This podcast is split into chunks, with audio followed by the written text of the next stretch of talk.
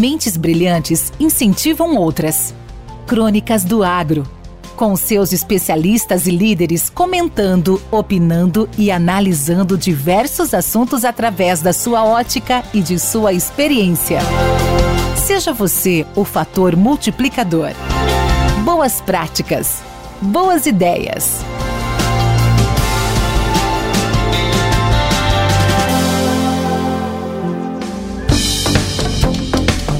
Olá, olá pessoal, aqui é Valdir Franzini, apresentador do podcast Academia do Agro.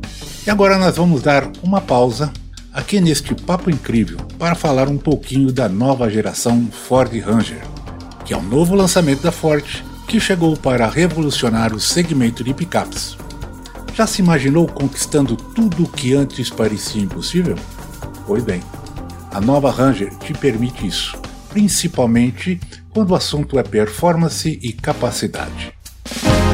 Equipada com motor 3.0 V6, o motor mais forte da categoria, transmissão automática de 10 velocidades, tração 4WD com 6 modos de condução para te ajudar a enfrentar qualquer terreno e a maior capacidade de imersão da categoria, com 800 mm de profundidade.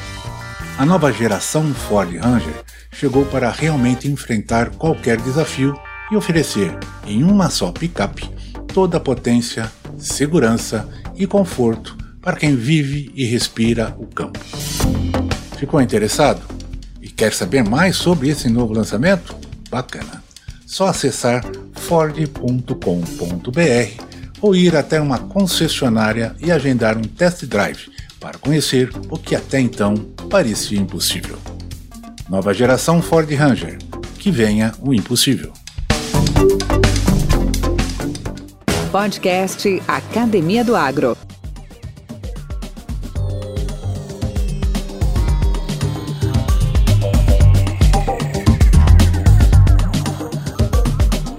Olá pessoal. Hoje nós vamos replicar os comentários de João Guilherme Sabido Meto, que é engenheiro formado na Engenharia de São Carlos, a ESC da USP, empresário e membro da Academia Nacional da Agricultura, ANA. Como colaborador da Comex do Brasil, em seu artigo publicado no dia 1 de agosto deste ano, ele citou: A invasão russa à Ucrânia trouxe consequências devastadoras de guerra, incluindo perdas significativas de vidas, danos políticos e econômicos, e enfatizou a grande dependência do Brasil em relação aos fertilizantes agrícolas minerais, com 85% do total consumido sendo importado. Enquanto dois países do leste europeu, importantes fornecedores globais desses adubos, estão em conflito, os produtores rurais brasileiros lutam para manter sua posição global no setor e garantir a produção de alimentos e commodities, criar empregos e contribuir para o crescimento nacional. Isto foi refletido no crescimento de 21,6% no PIB da agropecuária no primeiro trimestre deste ano. Entanto, é importante não apenas lamentar o passado, mas também corrigir os rumos e equívocos para garantir um futuro sustentável. Neste sentido, o Plano Nacional de Fertilizantes, o PNF, criado em 2021, tornou-se fundamental como um projeto referencial para impulsionar a produção nacional e, assim, planejar o abastecimento até 2050.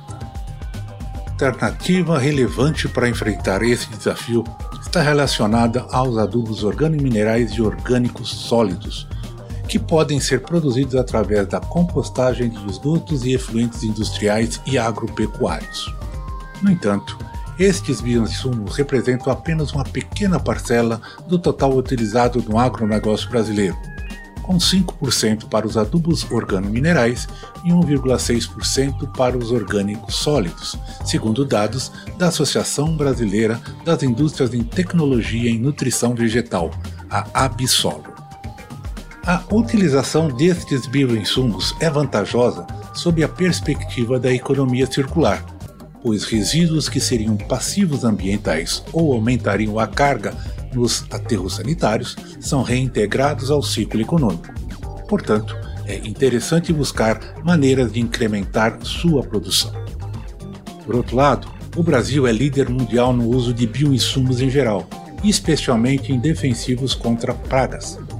O mercado global de bioprodutos, incluindo biopesticidas, biofertilizantes e bioestimulantes, está em crescimento e estima-se que quase triplique até 2029, chegando a 29,3 bilhões de dólares, de acordo com o Fortune Business Insight. O uso desses produtos está alinhado com os Objetivos de Desenvolvimento Sustentáveis, os ODS, e os princípios de governança ambiental, social e corporativa, o ISG.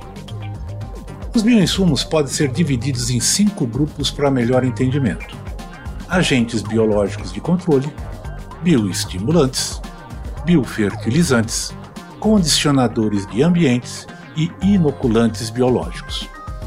O Brasil conta com recomendações da Embrapa para garantir a utilização segura desses bioinsumos, incluindo a multiplicação apenas de microorganismos listados oficialmente pelo Ministério da Agricultura e Pecuária, o cadastro dos produtores e a presença de um responsável técnico habilitado para a sua produção. Tecnologias desenvolvidas pelo Instituto Biológico de São Paulo, o IBEI, têm sido cada vez mais utilizadas no agronegócio, proporcionando economia financeira e benefícios ambientais ao evitar o uso dos produtos químicos.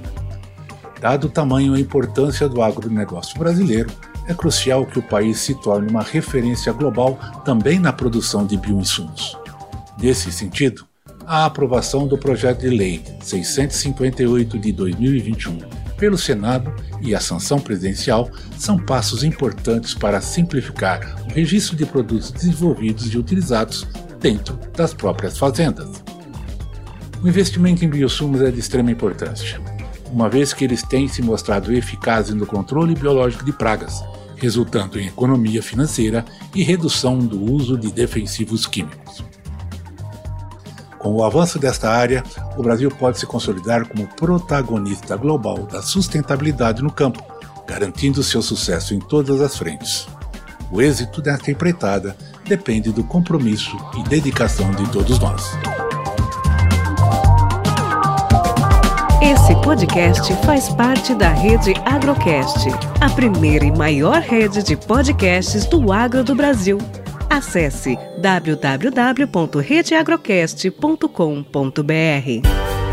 Com temas expressivos e dinâmicos, esse intercâmbio semanal visa oferecer um melhor desenvolvimento em suas habilidades profissionais e nas atividades e práticas do seu cotidiano. Somos da Academia do Agro, o podcast para todos aqueles apaixonados pelo agronegócio. Te aguardamos no próximo episódio. Até lá!